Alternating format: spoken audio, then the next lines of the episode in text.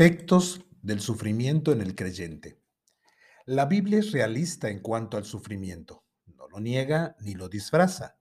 La escritura habla del sufrimiento y es franca en decir que el sufrimiento está y estará en nuestras vidas por mucho tiempo. Es más, nos enseña a no extrañarnos cuando nos toque sufrir.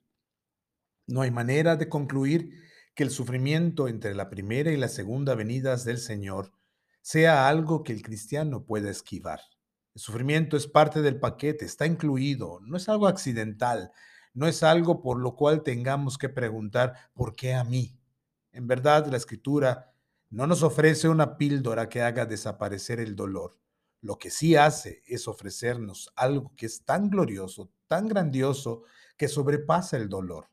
El dolor sigue allí, pero lo que nos ofrece es la certeza de que hay algo más glorioso que hace que el dolor sea soportable y nos hace estar confiados en el Dios que es soberano, bueno y omnipotente.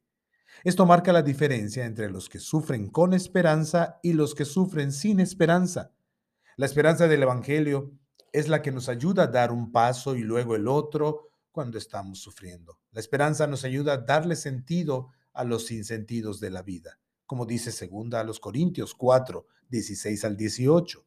Por tanto, no nos desanimamos. Al contrario, aunque por fuera nos vamos desgastando, por dentro nos vamos renovando día tras día, pues los sufrimientos ligeros y efímeros que ahora padecemos producen una gloria eterna que vale muchísimo más que todo sufrimiento. Así que no nos fijamos en lo visible, sino en lo invisible, ya que lo que se ve es pasajero, mientras que lo que no se ve es eterno. El apóstol califica sus sufrimientos como ligeros y efímeros. ¿Cómo es que puede decir esto? Porque los está viendo con el filtro de la esperanza. Su esperanza es la promesa del Evangelio de un cielo nuevo y una tierra nueva, de una eternidad con el Señor ganada por Jesucristo, y en la que ya no hay dolor, muerte ni sufrimiento.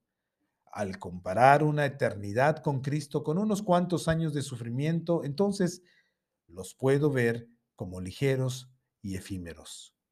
Así que la Biblia enseña que el sufrimiento tiene efectos positivos en el creyente en Jesucristo. Y aquí consideraremos algunos de ellos. En primer lugar, el sufrimiento nos identifica con Cristo. En la Biblia se marca una pauta en la vida de Cristo que consiste primero en una vida de humillación y luego una vida de exaltación. Esa pauta sigue Filipenses 2, 1 al 10, primero humillación y luego exaltación. Si estamos identificados con Cristo, podemos esperar que esa misma pauta se repita en nuestras vidas. Primero humillación, es decir, sufrimientos, y luego exaltación. No es que nuestros sufrimientos nos ganen la gloria, la salvación es por gracia 100%, pero si somos discípulos de Jesús, entonces podemos esperar poner nuestros pies por donde Él pisó primero. Si la pauta de su vida fue primero sufrimiento y luego gloria, así también nosotros seguimos esa misma pauta, como nos dice Romanos 8, 16 y 17. El Espíritu mismo le asegura a nuestro espíritu que somos hijos de Dios. Y si somos hijos, somos herederos, herederos de Dios y coherederos con Cristo. Pues si ahora sufrimos con Él, también tendremos parte con Él en su gloria. Esta es la experiencia de la realidad de nuestra unión con Cristo. Nuestro sufrimiento nos identifica con Él.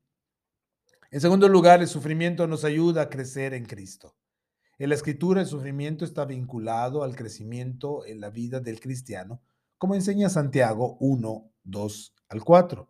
Hermanos míos, considérense muy dichosos porque tengan cuando tengan que enfrentarse con diversas pruebas, pues ya saben que la prueba de su fe produce constancia y la constancia debe llevar a feliz término la obra para que sean perfectos e íntegros sin que les falte nada. Cuando se enfrenta el sufrimiento de una manera bíblica, este se vuelve un impulsor del crecimiento en el carácter de Cristo en nosotros. Dios usará cada circunstancia para completar su obra en nosotros y el sufrimiento es el catalizador principal de esa transformación. En tercer lugar, el sufrimiento nos capacita para consolar. Cuando hemos pasado por sufrimientos y hemos recibido el consuelo del Señor, esto nos hace más sensibles a las necesidades de otros y nos ayuda a ministrarles en su tiempo de sufrimiento, como enseñan segunda a los Corintios 1, 3 y 4. Alabado sea el Dios y Padre de nuestro Señor Jesucristo, Padre misericordioso y Dios de toda consolación que nos consuela en todas nuestras tribulaciones para que con el mismo consuelo que Dios que de Dios hemos recibido, también nosotros podamos consolar a todos los que sufren. Por supuesto, la escritura no necesita el aval de nuestra experiencia para ser eficaz, pero para ministrar es de gran ayuda haber pasado por experiencias similares al que sufre. Y por último, el sufrimiento nos hace anhelar la consumación del reino. ¿Cuándo fue la última vez que pensaste u oraste por la segunda venida del Señor? ¿Por qué no lo hacemos con tanta frecuencia? La verdad es porque no estamos sufriendo tanto. En diferentes periodos de la historia de la iglesia, los momentos cuando más se anheló y se escribió acerca de la segunda venida del Señor fue cuando la iglesia estaba sufriendo fuertemente. Romanos 8, 18 al 19 y 22 al 23 dice, de hecho considero que en nada se comparan los sufrimientos actuales con la gloria que habrá de revelarse en nosotros. La creación aguarda con ansiedad la revelación de los hijos de Dios. Sabemos que toda la creación todavía gime a una, como si tuviera dolores de parto, y no solo ella, sino también nosotros mismos que tenemos las primicias del Espíritu, gemimos interiormente mientras aguardamos nuestra adopción como hijos, es decir, la redención de nuestro cuerpo. El sufrimiento nos recuerda que todavía no estamos en el cielo nuevo y la tierra nueva, y nos hace anhelar ese gran día. Por todo esto, aunque nadie se anota en la lista del sufrimiento voluntariamente, podemos enfrentarlo cuando llegue porque podemos confiar que el Señor está haciendo algo sorprendente en nuestras vidas y en su gracia está usando incluso el sufrimiento como el contexto para traer varios efectos eternos para su gloria.